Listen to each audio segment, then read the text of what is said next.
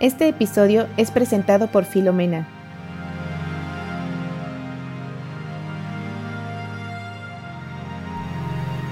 Bienvenidos al final de temporada de Despertar Cósmico. Un espacio para escuchar, aprender, empatizar y de abrazar nuestras experiencias y diferencias para un despertar universal. Todo lo que siempre quisimos hablar está aquí.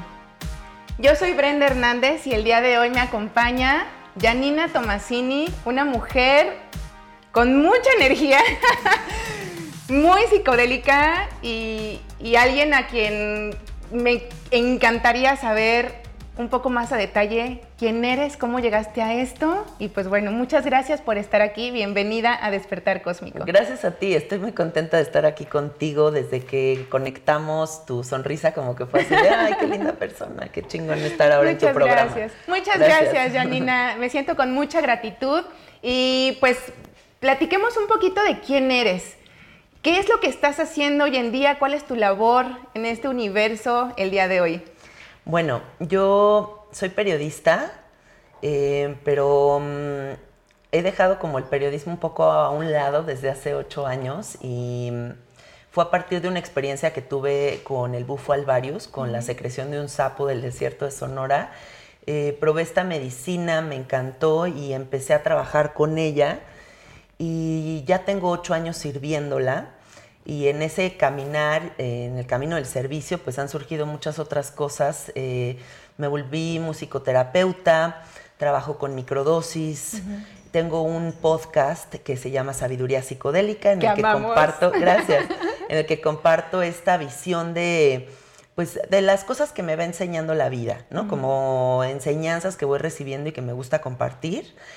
Y, y bueno, eso es lo que estoy haciendo en este momento y hay varios proyectos ahí alternos, ¿no? De retiros, de cursos que doy, eh, pero todo en pro de la conciencia y todo, pues como en, esta misma línea, ¿no? De, invitar a las personas a conocerse a sí mismas, a, despertar la conciencia, a, a preguntarnos un poquito más qué es esto, o sea, qué es esta vida que estamos teniendo este momento histórico tan específico que nos está tocando vivir.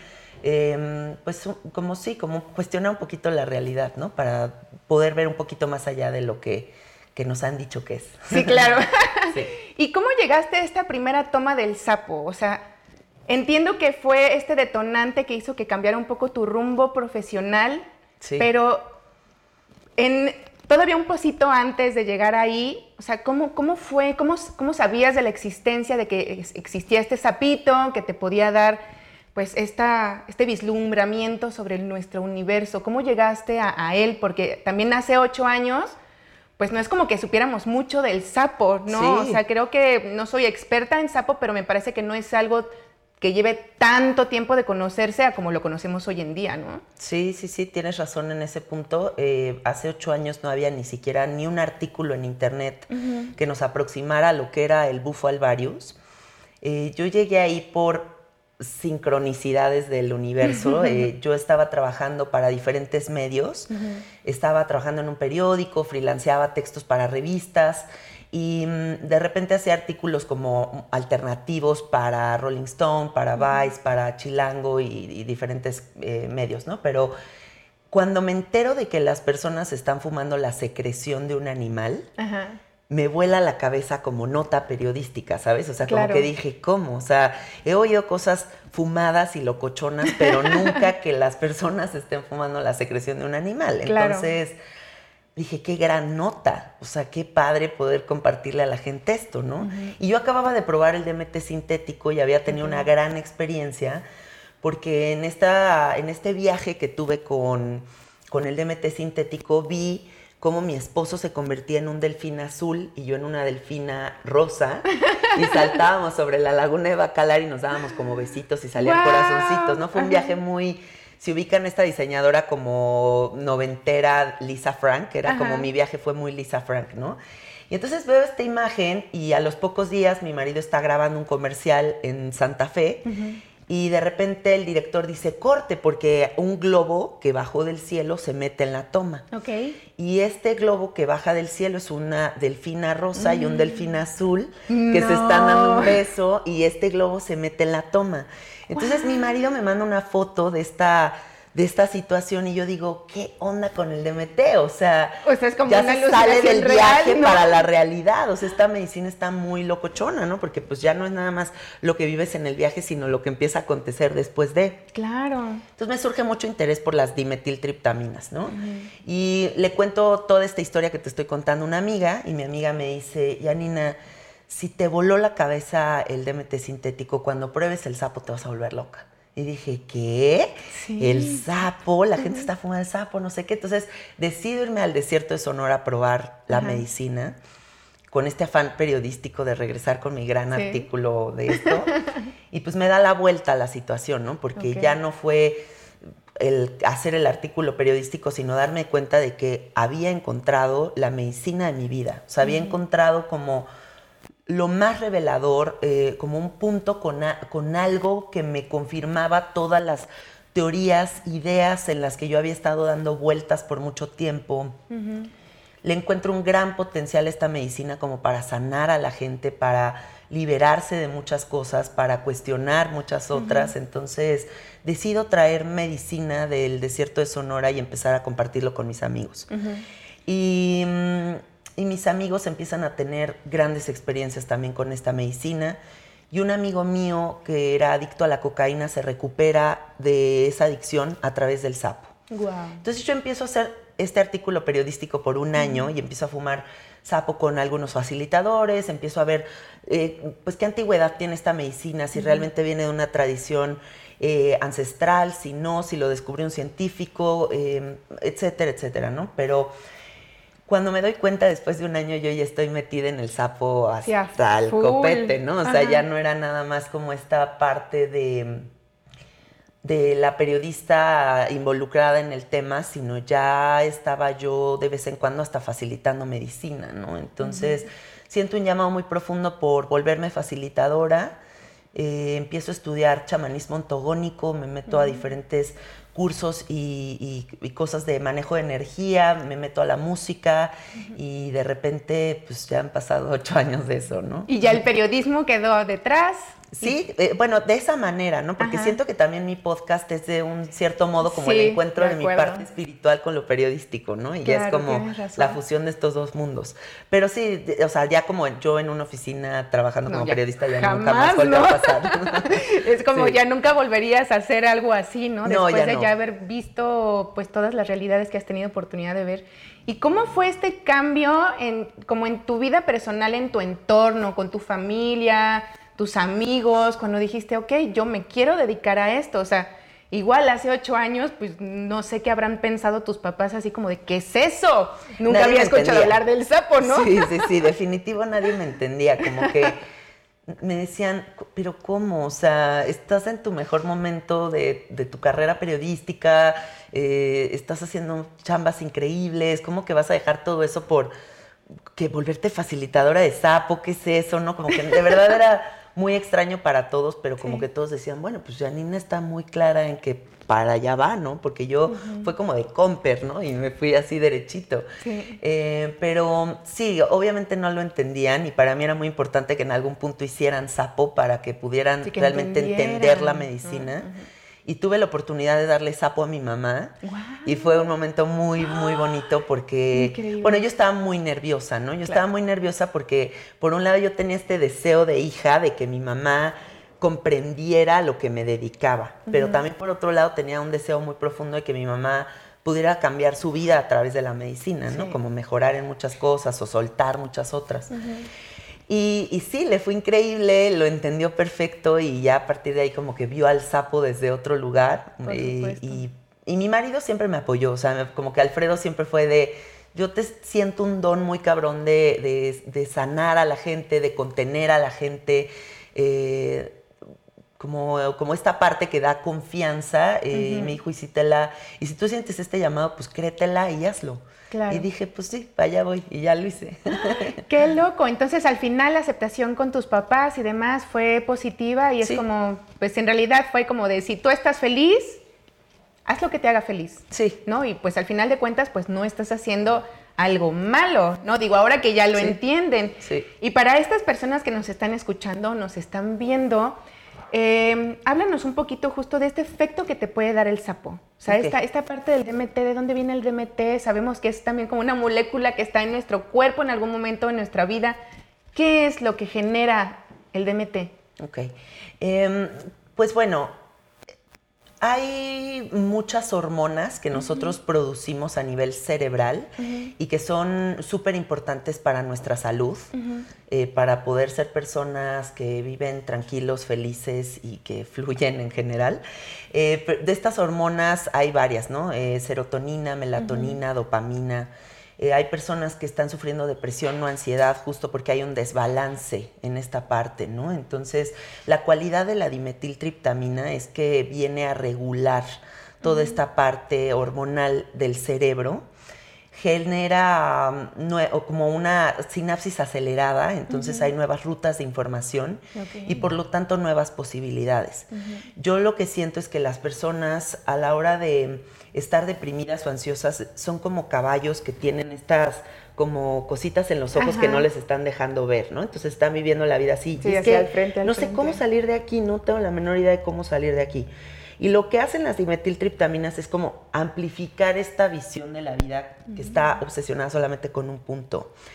Y a nivel científico también la, parte más interesante es que el sapo tiene la cualidad de resetear una red neuronal que se llama red por default. Esta red neuronal es la que nos hace sentir individuos.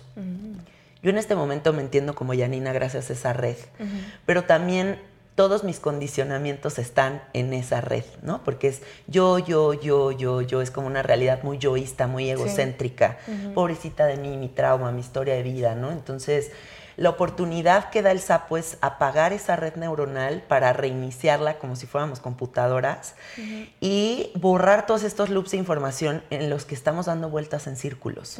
Porque todos tenemos un paquete de programas que nos tienen atrapados, ¿no? O sea, como que miedo a esto, miedo al futuro, pero lo incierto, pero la ansiedad del pasado, pero, o sea, tenemos como varias cositas que siempre nos están dando vueltas y vueltas y vueltas y estas medicinas lo que hacen es resetear esta red neuronal para que empieces a ver la vida de una forma distinta, ¿no?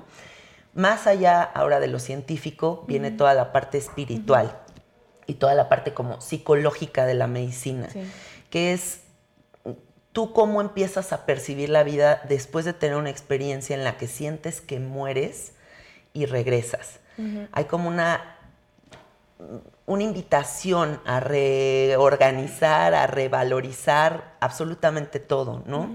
Y a trabajar cosas importantes como la aprensión, ¿no? Darnos cuenta de que no podemos vivir aprensivos y queriendo como aferrarnos a, las cosas porque tarde o temprano nos vamos a ir me parece importante trabajar eh, esta, esta falacia que tenemos con el control, ¿no? O sea, como que vivimos sintiendo que podemos controlar muchas cosas y, en esta medicina nos damos cuenta de que no hay control, de que la vida misma es, es, como ese viaje, estamos cayendo como en un pozo en donde no te puedes agarrar, porque la vida es ese caer constante.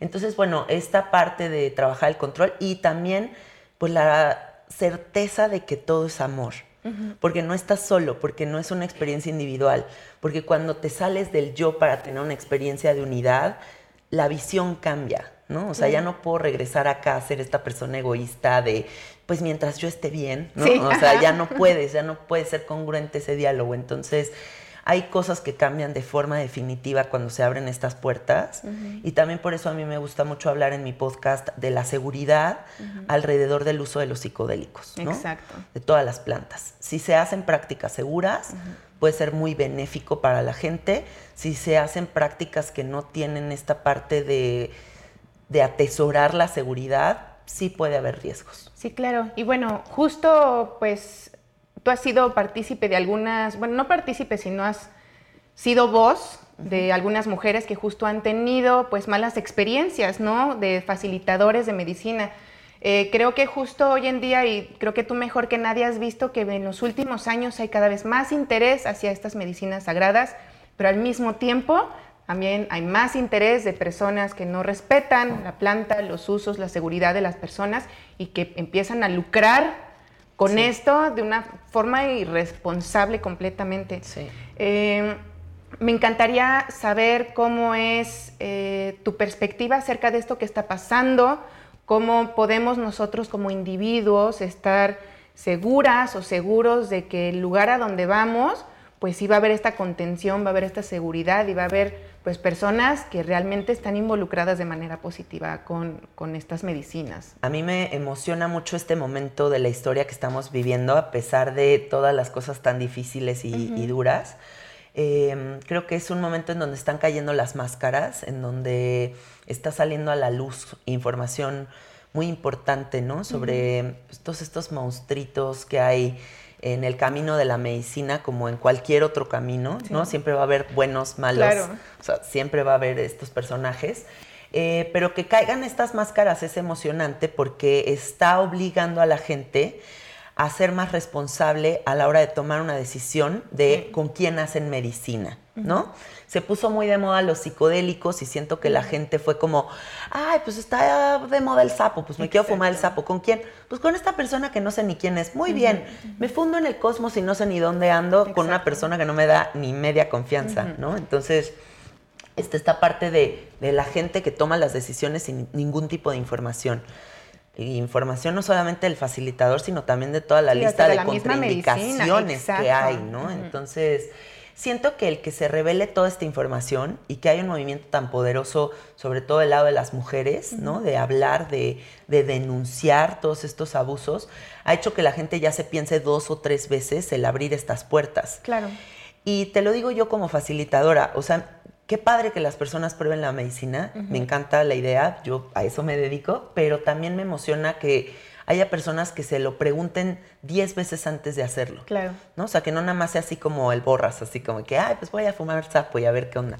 Porque no son puertas fáciles y no son nada más así como, ay, me lo fumo y ya todo va a estar maravilloso y el hada mágica de la psicodelia me va a curar todos mis problemas, ¿no? Son empujones de verdad, son, eh, como dice un amigo, es una bicicleta eléctrica, o sea que te va a hacer avanzar mucho más rápido, pero de todos modos le vas a tener que pedalear. Entonces, eh, yo creo que esto, que se revele toda esta verdad, está haciendo que la gente sí se piense las cosas y realmente diga, sí me puedo comprometer con esto que se va a abrir o no, porque qué tal que todo lo que se me revela no lo puedo integrar. Sí. Eh, ¿Qué tal que no estoy en un proceso de psicoterapia y entonces no tengo a dónde ir a hablarlo o quién me apoya en mi proceso? Entonces, todas estas preguntas se las está haciendo a la gente y entonces todo el mundo está tomando ahora decisiones mucho más maduras y responsables en ese sentido. Yo siento que es una época en la que no va a parar esta situación de que las máscaras caigan. Entonces, pues quienes estén haciendo malas prácticas, a pues final de cuentas van a salir a la luz. Exacto. Y esta parte que mencionabas de que justo aunque la bicicleta vaya más rápido, tienes que pedalearle, creo que es algo súper importante de resaltar. Que a pesar de que estas medicinas nos ayudan justo a poder encontrar estos caminos, de esas alternativas o darnos cuenta de muchas cosas que tenemos bloqueadas, pues no podemos dejarle toda la responsabilidad a las plantas, ¿no? Y, aquí te voy a hablar muy desde mi persona, ¿no? Algo que a mí me cuesta mucho trabajo después de una experiencia así es poderla poder mantener esta visión a lo largo del tiempo. Sí. O sea, como que empiezas a, a, darte cuenta de muchas cosas, a solucionarlas y demás, pero de pronto te encuentras atrapado, atrapada en el mismo mundo terrenal en el que vivimos, ¿no? Te vuelves a empezar a preocupar por cosas que ya sabes que no debes de preocuparte o empiezas a recordar cosas que te duelen cuando ya te había quedado claro de que no tenías que regresar a ello. Cómo también nosotros como individuos pues podemos prepararnos para poder tener un seguimiento después de una experiencia psicodélica de este tamaño como lo es el sapo, que realmente, como tú dices, es las medicinas más poderosas y que después hasta te quedas... ¡ah! ¿y ahora? ¿No? ¿Qué hago con ¿Qué esto? hago con esto? Porque todo lo que yo concebía como una realidad resulta que es completamente diferente. O sea, ¿cómo realmente podemos mantener esta continuidad y esta como salud mental y espiritual? Bueno, a mí me gusta mucho pensar que una de las cualidades que tenemos como humanos es esta eh, oportunidad constante de reinvención, ¿no? O sea, como que hoy puedo cagarla y mañana puedo pedir perdón y puedo reinventarme y otra vez ser una buena persona, ¿no? o, topar con pared, pero decir, a ver, güey, ya, y irme para otro lado, ¿no? Y así estamos como todo el tiempo cambiando. Y esto para bien como para mal, ¿no? O sea, como que para el lado de ir, ir soltando y entendiendo, pero también pues topar con pared 10 veces hasta que comprendes, ¿no? Entonces, bueno, primero saber que esa es una de las cualidades humanas y que por más psicodélicos que hagamos, por más trabajo personal que hagamos, somos humanos y la vamos a cagar. O sea, no vamos a encontrar ese punto tan elevado, tan idealizado que nos han enseñado a buscar, ¿no? Como la película de la montaña sagrada, como ¿dónde está la montaña sagrada? ¿Cómo llego a este lugar donde voy a encontrar el punto máximo de mi espiritualidad o de mi entendimiento de la vida, ¿no? Creo que eso no va a existir. Lo que creo es que van como ciertas verdades marcándose, impregnándose en nosotros y que eso nos permite navegar la vida con otra visión, ¿no? Aunque la caguemos, aunque volvamos a topar con pared, ya hay una cierta conciencia que nos hace darnos cuenta. Y el darte cuenta es un gran paso. Sí. Porque hay mucha gente que ni siquiera se da cuenta, ¿no? Eh, o gente que, yo siempre lo digo eso en mi podcast, ¿no? Como chiste, como que hay gente que está echada ahorita en su sillón diciendo, yo ya sé todo de la vida, ¿no? Sí, claro. Y no, nosotros estamos aquí haciendo este intento muy honesto de, de seguirle rascando, de seguirnos chambeando, de irnos a fumar el sapo, de todas estas cosas que no son fáciles, pero que las hacemos justo para seguirnos liberando, conocernos más, ser una mejor mamá, ser una mejor ciudadana, ser lo que tú quieras. Entonces, yo digo que hay que irnos dando nuestro mérito y ir avanzando como con mucha compasión con nosotros más que con exigencia. Sí. Pero sí es importante el compromiso, ¿no? O sea, sí es importante saber que la chamba no es solamente la práctica con el psicodélico. Exacto. Es el abrir esa verdad, pero ¿qué empiezas a hacer en tu cotidianidad, en tu día a día, de verdad todos los días, para mantener ese grado de inspiración, de creatividad, de luz, ¿no? Que se siente cuando uno hace estas medicinas y que si te vas para el otro lado, pues sepas que es tu cualidad humana, o sea, que sí vas a seguir topando con pared, sí o sí, hagas la cantidad de psicodélicos que hagas. Y está perfecto. Claro, sí, ahora sí que es como parte del camino, pero sí, seguir vislumbrando lo que hacemos con nuestras acciones y pensamientos. Me encanta y justo también creo que en esta misma parte pues se une de lo que hemos estado hablando un poco la espiritualidad, que muchas veces creo mucho también en nuestro país, Latinoamérica en general, pues creo que a veces confundimos lo que es espiritualidad con religión, ¿no? Y no tenemos tampoco como que nunca hicimos, hemos sido inculcados a tener una espiritualidad separada de lo que es una religión como institución, ¿sabes? O sea, el, el, poder ser nosotros espirituales no quiere decir que nos tengamos que casar con una iglesia, ir a misa y el golpe de pecho y, ¿sabes? O sea, claro cómo involucrarnos en esta parte espiritual o cómo también poder aprender acerca de la espiritualidad eh, sin refugiarnos como en la parte de, la religión. Sí.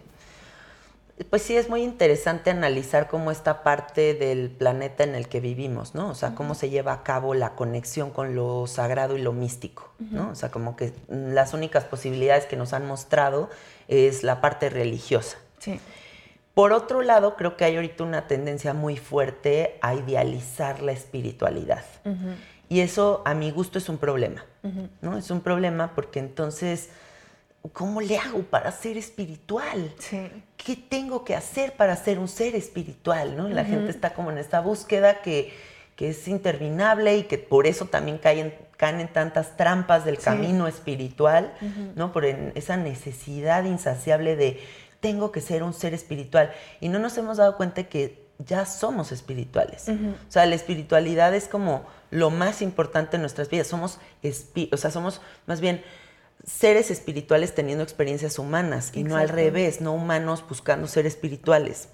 Entonces, eh, yo considero que la espiritualidad no debería ser este lugar en donde la gente cree que tiene que tener un templo en su casa con velas, inciensos, y entonces yo tengo que buscar cómo me conecto. Y, o sea, no, puedes estar de que en el aeropuerto, o en un lugar más feo que existe, porque yo odio los aeropuertos, ¿no? O sea, me estresan demasiado. Entonces, suponte, en el peor lugar que existe, que es el aeropuerto, estar ahí y cerrar tus ojos y darte cuenta de que estás siendo, ¿no? Estás respirando, estás existiendo.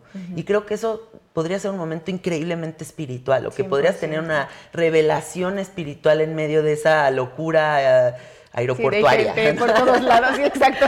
Entonces creo que más bien deberíamos de, regresar a esa parte como muy básica, esencial, que es la respiración, que es la gratitud, que es sonreír, que es gozar, que es tener una sexualidad abierta, que es, o sea, como, como tener, abierta me refiero a permitirte ser. Sí, sí, claro, sentir. Sentir, eh, tocarte, mm, lo que sea, o sea, comer rico, no sé, todo, ¿no? Entonces, creo que ahí está como la parte más básica de la espiritualidad y que estamos, como no estamos conectando con eso, entonces estamos idealizando algo que está acá y que nunca vamos a alcanzar.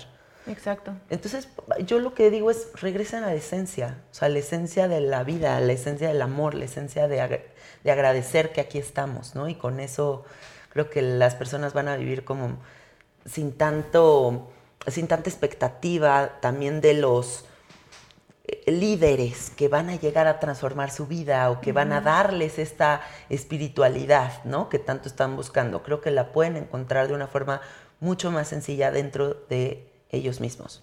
Exactamente. y, tú hablas mucho de estas cuestiones en tu podcast Sabiduría Psicodélica, que es uno de los podcasts más escuchados en el país. Y eso me, da mucha, mucha esperanza. A mí también. Muchísima esperanza porque creo que se están empezando a escuchar estos mensajes que tanto necesitamos toda la humanidad escuchar. Tú eres una gran comunicadora, Janina. ¿En qué momento decidiste voy a armar este podcast porque ya, o sea, la gente tiene que empezar a escuchar y darse cuenta. ¿Cómo nació todo esto de sabiduría psicodélica? Fíjate que a mí me pasa algo muy chistoso en mi vida porque yo no planeo nada. O sea, como que de repente estoy metida en cosas que digo, ¿qué pedo? ¿Qué hago aquí? ¿En qué momento? O sea, sí, claro. ¿no? Eh, yo antes hacía muchos videos en el Instagram todos los días de reflexiones de diferentes cosas, ¿no? Así como de, hoy vi a una persona y aprendí tal cosa, y, o sea, cualquier cosa, ¿no? Una reflexión. Y mis amigas y mis amigos amaban estos videitos, ¿no? Incluso tenía una amiga que acababa de tener un bebé y me dijo, ay, Ana, ¿no sabes qué? Amena me hiciste toda mi lactancia porque me entretenía viendo tus videitos en los que yo estaba, en lo que yo estaba dando chichi y era como muy rico, ¿no? Y el día que no subía videitos, mi amiga me hablaba y me decía, oye, pero hoy voy a dar chichi toda la noche, ¿qué voy a hacer sin tus videitos? Sube algo. Claro. ¿no? Me hablaba y me exigía los videitos. Entonces un día mi amigo Jaime me dice, oye, ¿por qué no conviertes tu, tu onda de los videitos en un podcast? Y yo ni sabía qué eran los podcasts, o sea, nunca había ni escuchado la tal palabra, ¿no? Entonces yo como que dije, pues sé qué es eso, qué es eso. Y me dijo, pues como un programa de radio en internet. Le dije, ah, pues estaría padre, sí, estaría chido.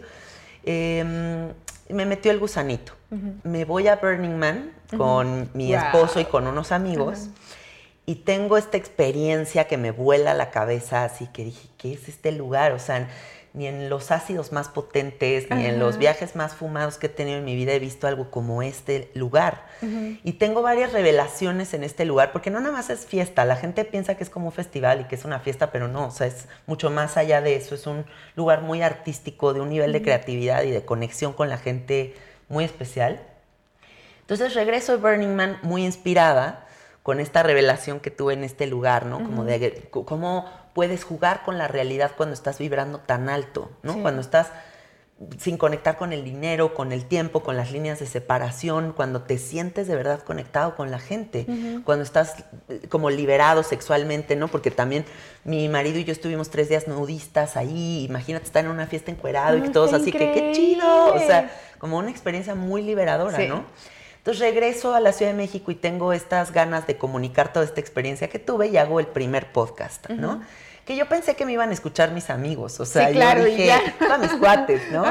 Y de repente desde el primer episodio empieza a jalar así muy cabrón el podcast, porque aparte comencé yo hace como dos años y medio, casi tres años, cuando apenas comenzaban los, podcasts en México. Entonces habíamos 10 podcasteros, ¿no? Entonces era como muy poquito contenido. Y, em, y tengo esta, esta oportunidad de sacarlo en este momento y pega el podcast.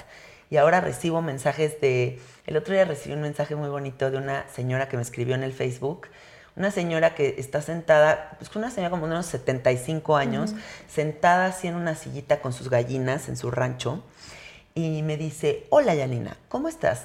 Quiero que sepas que aunque yo no conjugo con tus ideas, tu voz me da mucha paz y me gusta lo que propones. Gracias. No, y entonces ahora me entero que este podcast radical de psicodélicos no solamente es escuchado por la banda que se mete psicodélicos, sino también la señora con sus gallinas en el ranchito que dice, qué padre. Entonces eso me emociona, ¿no? Que esté abriendo puertas o posibilidades en la mente de las personas a, bueno, tal vez no voy a fumar sapo, pero está interesante escucharlo. Exacto. Y eso me emociona. Qué interesante esto que me comentas de la señora con las gallinas y ese rollo. Y es que sí. yo también lo he visto mucho, pues, por seguirte y demás, pues veo luego lo que la gente te escribe y cosas así. Y creo que sí, justo estás llegando a todas las personas, como dices, no únicamente a quienes están buscando algo psicodélico, sino en general, ¿no? O sea, hablas de todo, de trabajo, de cómo nos preocupamos por algunas cosas, cómo sobrepensamos algunas otras, en fin, creo que pues justo este mensaje que tú estás dando, que si bien viene como muy psicodélico, pues aplica para todas las personas, ¿no? No es como que queramos andarle diciendo a todo el mundo, ¡yay! ¡Viva la psicodelia! Todo el mundo consuma todo, pero creo que sí das muchas muy buenas herramientas. Gracias. Y pues muchas personas lo están, están empezando a abrir los ojos, ¿no? Y también empiezan a abrir los ojos a lo mejor a otras sustancias que no son el sapo en particular, pero que puede ser la psilocibina, la ayahuasca, la salvia, eh, y, tú hablas mucho de las microdosis. ¿Qué es una microdosis y de qué manera nos puede ayudar de forma personal o forma terapéutica? Bueno, las microdosis, como su nombre lo dice, es el uso mínimo de una dosis completa, o sea, una microdosis, una dosificación eh, de una décima parte Em, de alguna planta, ¿no? O sea, o bueno, puede aplicarse a todo, pero la microdosis en este contexto es la utilización de una planta de poder en una dosis muy pequeña para obtener los beneficios de esta planta, más no la parte eh, de alterar la realidad o del viaje como tal, ¿no? Entonces, lo que han visto ya muchos científicos, y hay ahorita una, un boom impresionante, sobre todo de la psilocibina, es que se han dado cuenta de que todas estas plantas tienen grandes beneficios para la salud y que habrá muchas personas que no quieran tener un viaje de hongos, pero puedan utilizar la psilocibina para salir de una depresión tremenda o de procesos ansiosos que no los dejan vivir en paz. Entonces, lo maravilloso de estas medicinas es que a diferencia de la industria farmacéutica, no hay efectos secundarios, ¿no? No hay esta parte de sedar a una persona, de anestesiar a una persona para que no sienta, ¿no? Porque eso es lo que hacen todos los antidepresivos y los ansiolíticos, ¿no? A la fecha no se ha inventado un medicamento que tenga la capacidad de bloquear esa emoción que no te está dejando ser feliz. No es una emoción, es bloquear todas las emociones. Entonces, eso le resta cualidades a las personas para poder navegar las dificultades de la vida. Porque a final de cuentas, en algún momento habrá que dejar el medicamento. ¿Y qué pasa en el momento en el que dejan el medicamento? Que hay una necesidad, una, una adicción a regresar al medicamento porque ahora ya no sé cómo navegar la realidad sin la ayuda de esto. Y lo que pasa con las microdosis y con las plantas de poder es que al contrario, nos dan la posibilidad de trabajar nuestra, nuestra estructura psicológica para tener cada día más herramientas para navegar la realidad a través de nosotros. ¿no? de saber cómo sacar adelante diferentes pruebas de la vida. O sea, a mí me fascinan las microdosis porque creo que tienen esa cualidad de, de amplificar nuestra visión, de sentirnos sostenidos energéticamente, de tener más fuerza de voluntad, de dejar de procrastinar, de dejar de postergar ¿no? Eh, y conectarnos más como con esta necesidad de cómo cultivo mi espíritu o cómo me vuelvo una persona más disciplinada, porque también a mí me gusta mucho hablar de eso en mi podcast, ¿no? De la importancia de la disciplina. Yo creo que la disciplina es todo en la vida, o sea, yo sí creo que si uno se compromete con un proceso, vas a lograr tu objetivo. Entonces, ¿cómo combinar esta parte, ¿no? Como de las plantas de poder, la disciplina y estas ganas de transformación. Pues justo seguramente tú has visto muchas historias que te han compartido en donde pues las microdosis llegan a ser grandes ayudantes, sobre todo en estos momentos como lo que vivimos el último año con la pandemia y demás, en donde pues tenemos mucho más interés y conciencia de que necesitamos eh, pues arreglar a ciertos asuntos, ¿no? De ponernos un poquito más de atención, de poder trabajar en esas cosas que, pues no nos dejan avanzar, ¿no? Y, y, sí creo que las microdosis pueden ser una muy buena opción, pero que también tenemos que tomar con mucha responsabilidad, ¿no? Nuevamente, no es como que claro, me voy a echar mi microdosis todas las mañanas y ya voy a estar a todo dar, ¿no? O sea, es nuevamente un trabajo continuo, pero también creo que es importante pues el no como automedicarnos, ¿no? Em, si queremos tener un, un, acercamiento con estas medicinas, ¿cómo sería un proceso adecuado para podernos acercar? Digo, tomando en cuenta que ya sabemos que puede haber gente que no es con quien debemos de estar o no es con quien debemos de confiar pues nuestra salud, nuestra mente y nuestro espíritu, ¿no? Que es como un combo total. Eh, ¿Cómo podemos acercarnos a ellas sin caer en una mala medicación o con alguien que nos quiera hacer fraude? Bueno, yo creo que lo más importante es que empecemos a buscar doctores y psicólogos con visiones holísticas. Mm, para mí, por ejemplo, no sería confiable ir a una psicóloga que no ha hecho ayahuasca y sapo. Claro. Porque entonces no entendería mi planeta, pero ni un poco, ¿no? O sea, como que le hablaría yo de mi vida, de las cosas que he tenido, como estas revelaciones en estos viajes y diría, este, tal vez drogadicta, ¿no? Sí, claro. a lo mejor ya hasta tendría este prejuicio de se mete cosas, ¿no? Sí, claro. Entonces, bueno, primero vamos invitando a toda la parte médica y a toda la parte psicológica a que se abran a investigar de este tipo de herramientas, ¿no? Y que todos los doctores se unan a esta causa, porque de verdad, ¿por qué si existe la psilocibina y la ciencia ya ha comprobado que tiene hasta un mejor funcionamiento que un ansiolítico o un antidepresivo convencional?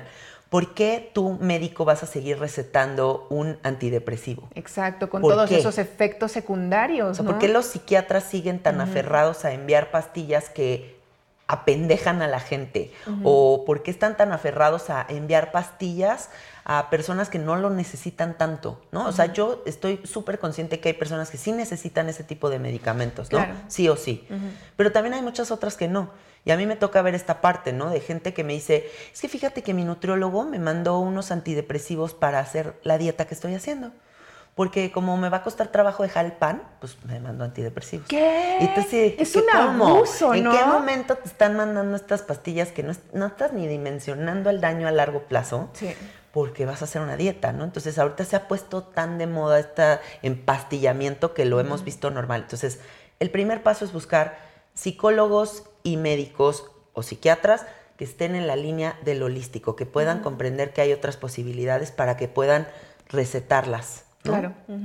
Por otro lado, pues identificar el síntoma, porque hay muchas veces que no sabemos ni qué nos está pasando. Sí, no sabemos ni qué sentimos. Sí, y hay ya un mapeo muy claro de para qué sirve cada medicina, ¿no? Entonces, en el mundo de las microdosis podemos ver que, pues si es este, depresión y ansiedad, psilocibina. Eh, si es que eres un meditador y quieres lograr una profundidad más, eh, más eh, impresionante en, tus, en tu práctica, ayahuasca. Eh, si quieres fuerza de voluntad, jicuri. Si quieres eh, sueños lúcidos, salvia. Eh, si quieres quitarte la, la ansiedad, CBD, etcétera, ¿no? Hay como un mapeo muy claro en el mundo de las microdosis que podemos ya como ver y que las personas pueden ir em, conectando con para abrirse estas opciones. Está buenísimo y, creo que también es parte de nuestra labor el que más médicos, científicos, psiquiatras, etcétera, pues empiecen a acercar a estas ramas, ¿no? O sea, sí, ya vemos que, por ejemplo, en Estados Unidos ya hay demasiada investigación, ya hay estados en donde ya despenalizaron también psilocibina, hablando muy en particular de, de, los honguitos. Eh, y que también tenemos que empezar a permear un poco a nuestro país, ¿no? Que si bien permea de forma indirecta, es como que también nosotros ya con esta información que tenemos podemos empezar a exigir a estas personas, a estos científicos y médicos, a que aprendan junto con nosotros, ¿no? Y creo que algo muy similar pues estamos viviendo con la cannabis, ¿no? De que ya nos llega tanto de rebote y seguimos estando como en la fila de aquí estamos también nosotros, ¿qué onda con la cannabis? Sí. Em, pero está en nosotros justo el exigir, el hablar el tema, el quitar ese prejuicio y ese estigma de la droga, ¿no? Y decir, ok, o sea, pues sí es una droga como cualquier otra droga, azúcar, café, etcétera, que tenemos en nuestro día a día y es normalizado, pero sí empezar a abrir un poquito más la conversación, ¿no? Sí. Em, y en este sentido, eh, también pues además de todo el trabajo que tiene que haber detrás de investigación como para nosotros poder ir a exigir, pues también es empezar a vivir estas experiencias, ¿no? Empezarnos a realmente acercarnos y vivirlas por nuestra propia cuenta, porque como decías en un principio, no es lo mismo que tú vayas y le cuentes a alguien acerca del sapo a que esa persona lo viva. Sí. Cuando lo vives, hasta que uno no lo vive, no lo entiende. no lo entiendes hasta que estás ahí. Y, y, parte de este proceso, pues también tienes la revelación cósmica, este retiro que, se realiza en ciertos momentos en donde pues justo se, puedes empezar a tener estas experiencias ya humanizadas, ¿no? no solamente como en la teoría, sino ya en la práctica. Platícanos un poco de estos retiros. Bueno, pues em, esta idea surgió en, en, la pandemia, o sea, como al inicio de la pandemia, estábamos mi esposo y yo planeando hacer como algún evento, no sabíamos si iba a ser un evento, si iba a ser un curso online o si íbamos a hacerlo tal cual como retiro. Estábamos como peloteando como una idea de generar algo juntos, ¿no? Y entonces se nos ocurrió este nombre de revelación cósmica porque pues a final de cuentas sí, o sea, abrir todas estas puertas es una revelación cósmica tal cual. Y mm, estructuramos este retiro en el que pasan varias cosas durante tres días, ¿no? Van viernes, sábado y domingo los hacemos en Valle de Bravo, en el bosque. Y es una experiencia muy bonita porque mezcla ceremonia de cacao con una, un static dance eh, dirigido por una bailarina profesional con música en vivo. Eh, después tenemos la medicina del sapo y un proceso de integración la experiencia chamánica musical a 13 instrumentos, que es esta meditación con sonido para la parte de integración. Y después el domingo cerramos con el cambó y otra parte de integración. Y es, muy hermoso porque creo que cubre como todas las partes, ¿no? Como esta parte tan reveladora del sapo, que es como muy en la línea de lo espiritual. Y el cambó, que se me hace una medicina muy interesante para la parte física, ¿no? Como la parte completamente humana, que es como cómo hago que esta máquina en la que estoy funcione a la perfección. Cómo puedo hacer un detox profundo para sacar todas estas toxinas, todas estas virus, bacterias, eh, gérmenes, etcétera, cosas que traemos y que podemos sacar a través de esta medicina masónica, que es una maravilla, ¿no? Entonces, bueno, hacemos este retiro y van saliendo fechas así como esporádicas por año y, ahí vendrán cositas nuevas y pues así estamos siempre inventando eh, los cursos de expresión oral que también doy online, que es justo para que las personas conecten con el poder de su voz. ¿No? Porque siento que enjuiciamos mucho la voz, ¿no? Como que si no canto como Beyoncé no puedo cantar. Sí, claro. y le digo a la gente es que todos tenemos este poder de, cantar, porque es una medicina el canto, ¿no? No es como cantas. Es que nos demos cuenta de que hablar es una gran medicina, es manifestar en esta realidad nuestros pensamientos. Entonces, pues sí, así voy inventando cositas diferentes para invitar a la gente a que se conecte con, con el amor y con la libertad. Me encanta, Janina. Y este trabajo pues también es demasiado manejo de energías. ¿Cómo procesas todo lo que vives, desde una ceremonia privada hasta tener un grupo de varias personas, como en un retiro? ¿Cómo tú como individuo procesas todas estas experiencias, todas las vivencias que tienes con las personas a las cuales acompañas y contienes? ¿Cómo sobrepasas todo eso tú? Mm, un día iba a ir a un no era un retiro, era una ceremonia de ayahuasca con el Taita Querubín. ¿no? Tenía yo muchas ganas de conocer este abuelito de 100 años que sirve ayahuasca y dije, pues quiero ir a ver qué tal, ¿no? Y resulta que era una ceremonia de ayahuasca de 100 personas. Mm. Y yo tenía miedo, ¿no? Como que dije, uy, ¿cómo voy a ir a una ceremonia con tantas personas? Entonces le hablé a una amiga y le dije, oye, ¿cómo le hago para proteger mi energía y protegerme de todas estas energías que se van a desarrollar ahí? Eh, y, sentirme, pues, sí, protegida, ¿no? Y mi amiga me dijo algo muy hermoso que te voy a compartir. Me dijo, mira, Yanina, no hay una protección más poderosa que un corazón bueno y noble. Mm. Mientras tú tengas ese corazón, no tienes por qué tener miedo de ninguna energía nunca en tu vida. Claro. Em, y creo que navego mi, vida con esa verdad, ¿no? O sea, sabiendo que no hay protección más grande que el hacer las cosas con amor. Em, no siento que me cargo de energías, no siento que me drenan energéticamente, ¿no? O sea, siento que yo tengo mis prácticas y mis propios procesos que me ayudan a ser esta mujer que soy y poder sostener eh, estos espacios de la mejor forma posible pero no siento que saliendo de ahí estoy como, ay, drenado, cansada, ¿no?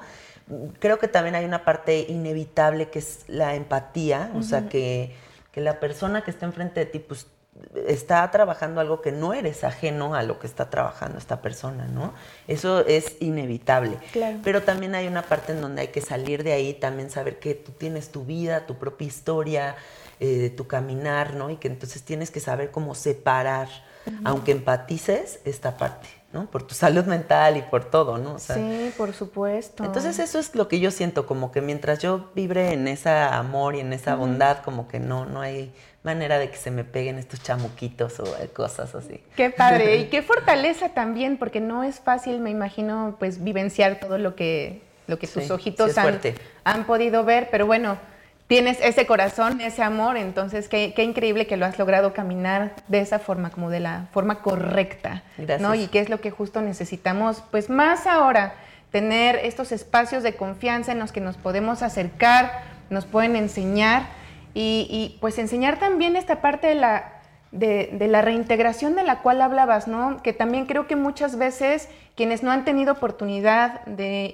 ir a, a un retiro, de probar una medicina sagrada, pues es lo, como que lo que menos se te viene a la mente, ¿no? O sea, para ti una preparación es como de, ay, que si como antes, no como antes, y que si el ayuno y no sé qué tanto, pero casi nadie piensa en lo que viene después. Sí, totalmente. Eh, ¿Podemos platicar un poco de esta importancia de reintegración que tenemos que tener después de una medicina? Pues esto que dices es la parte más importante de la medicina, ¿no? O sea, no hay manera de que uno abra estas puertas de entendimiento y que las cosas sigan idénticas. Y por eso tan importante que las personas se comprometan con los procesos de integración. Em, justo en esta moda de los psicodélicos, la gente cree que es como irse a fumar un sapo y ya está. Exacto. Y no, ¿no? De repente hay gente que me habla por teléfono y me dice, ¿cómo lo revierto? ¿Cómo puedo volver a ser idéntica? Y yo como, eh, este, no, se puede. ya no se puede. ¿Cómo te explico que ya se te instaló el chip. Claro. ¿No? Entonces, pues preguntarse a sí mismos, ¿no? O sea, como que todas las personas que nos estén viendo se pregunten si realmente están dispuestos a dar ese paso tan agigantado, ¿no? Si están dispuestos realmente a cambiar. Porque muchas veces no, no nos damos cuenta cómo el trauma, el miedo, y como diferentes cosas también nos van dando una cierta personalidad. Ya no sé quién soy sin mis traumas, ya no sé quién soy si no soy la mujer abusada, ya no sé quién soy si mm, brillo, ¿no? O sea, si, me atrevo a brillar, eh, si me atrevo a, a, ser abundante, si me atrevo a, buscarme parejas sanas, no sé, como que hay muchas cosas que de repente nos van generando una cierta personalidad y que las cultivamos, de hecho, ¿no? Entonces, ¿qué pasa con estas medicinas que de repente pues nos tumban todas estas cositas que creemos necesarias en nuestra, en nuestra vida, aunque por loco que parezca, ¿no? y, y entonces ahora, ¿qué hago con este grado de libertad? ¿O qué hago si ya no me da miedo el qué dirán o qué hago si me quiero divorciar, ¿no? O como toda esta parte tan, tan confrontativa y tan tremenda que se abre después de tener una experiencia con ayahuasca, con sapo, con yopo, ¿no? Em, a final de cuentas, pues son verdades que ahí traemos y que nada más estos son los catalizadores para darnos cuenta de lo que hay dentro de nosotros. Entonces, todas las personas que hagan procesos con psicodélicos, yo los invitaría a que también hagan un proceso psicoterapéutico, ¿no? O sea, también tener una psicóloga con visión holística que me ayude a integrar esto que acabo de abrir. Porque si no tenemos espacios para escucharnos, pues difícilmente vamos a darle forma a estas revelaciones. exacto, te puedes quedar en tu mente pensando mil cosas, pero no estableces nada claro, ¿no? Claro, o que simplemente hasta ni sepas cómo bajarlo, ¿no? O sea, que es tan grande lo que está acá que cómo le das forma aquí en lo humano. Entonces, bueno, eso, o sea, invitarlos a que de verdad siempre se pregunten si sí están dispuestos a la super revelación que implica, ¿no? Exacto. Y también saber que hay gente que no tiene la revelación, ¿eh? O sea, también habrá gente que fume sapo y que regrese y te diga, mm, interesante. Y que se quede ahí, o sea, y que no sea esta cosa que les vuela la cabeza y que sea como lo fascinante que es para nosotros el sapo, ¿no? Habrá gente que de verdad no tenga esa sensibilidad, o sea, no tenga esa conexión con estas medicinas y que realmente no le traiga ese cambio tan drástico que está buscando. Sí, o no estaba lista esa persona, ¿no? Que, digo, quienes paremos, quienes hemos probado, pues a veces hasta pareciera que, que tienen, pues digo, obviamente tienen vida propia, pero parece que tienen estas sustancias también como un como una decisión sobre las cosas. Sí cuando te toca, pareciera que es cuando te toca, ¿no? A mí me pasó mucho con la psilocibina, que intenté hacer psilocibina un par de veces con dosis bastante altas y nunca sentí absolutamente nada, ah, ¿no? O sea, y yo personalmente me quedé con, ese sentir de no era mi momento para abrirme a, la sustancia, ¿no? Al hongo. Em, ya después pude tener una experiencia un poco más reveladora, pero sí al principio pareciera que el honguito me decía, no Brenda, no, todavía no te toca, no insistas, ¿no? Porque no es tu momento. Y creo que también es válido saberlo y pensarlo así. Si no lo sentimos, eso no quiere decir que sean unos farsantes las personas que lo facilitan o que no nos sirve, ¿sabes? Sino que darle el respeto y pues si no te tocó, pues no te tocó. ¿no? Y qué bueno que dices esto, porque hay muchas veces que las, yo escucho a las personas y dicen, no, la ayahuasca a mí no me gustó porque yo la probé una vez y no sentí nada. Ajá. Pues sí, pero hay muchas veces que con ese facilitador, con esa medicina, en ese momento de tu vida, no se iba a abrir la puerta. Exacto. Pero no quiere decir que las próximas veces que intentes hacer ayahuasca no vas a abrir la puerta, ¿no? Entonces, hay, habrá veces que lo vas a tener que intentar varias veces antes de que se revele. Sí. Y saber que las experiencias con psicodélicos son como los exnovios, ¿no? O sea, te puede tocar un exnovio fatal, que tengas una experiencia espantosa, pero no quiere decir que tu siguiente novio va a ser, igual, que ese güey. Exacto. Entonces no hay que meterlos en las mismas clasificaciones. O sea, puedes tener una pésima experiencia con una con un sapo que te jale de los pelos, así que digas, no, no, no, no, no, me fue horrible, qué cosa más espantosa, pero que el siguiente sea, wow, me cambió la vida, qué cosa más hermosa. Y entonces son experiencias aisladas y no tenemos que, porque son psicodélicos, meterlos en el mismo, cajón. Exacto. Ay, qué interesante, Janina. De verdad que siempre aprendo mucho de ti. Me encanta siempre escucharte. Muchas gracias por compartir este espacio. Eh, me gustaría escucharte eh, definir para ti ¿Qué es un despertar cósmico? Mm, pues yo creo que el despertar cósmico es darnos cuenta de que no hay nada más psicodélico que la realidad misma. sí. O sea, yo no me puedo imaginar algo más psicodélico que la experiencia de vida. O sea, de verdad es como o sea, el, despertar cósmico es voltear y decir, no mames, que soy este ser humano y que estoy aquí en, este, en esta realidad teniendo esta oportunidad de existir, ¿no? Y, darnos cuenta que, pues, esa fascinación no tiene que estar ligada a absolutamente nada. O sea, nada más es regresar a lo simple, es como agradecer que estamos vivos, em, conectarnos con nuestra respiración y permitirnos ser. O sea, yo creo que lo más padre que nos puede pasar en esta vida es ser nosotros mismos, sin etiquetas, sin capas de protección, sin tener que fingir un personaje, o sea, simplemente es permitirte ser lo que tú eres en esencia, sin miedo, sin tantos sistemas de creencias, sin el que dirán, ¿no?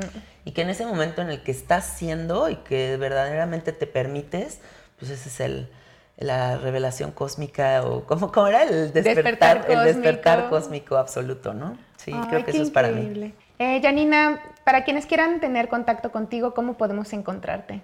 Ok, bueno, primero mi podcast, eh, Sabiduría Psicodélica, que está en todas las plataformas, está en YouTube, en Spotify, en Apple, bueno, en todos lados.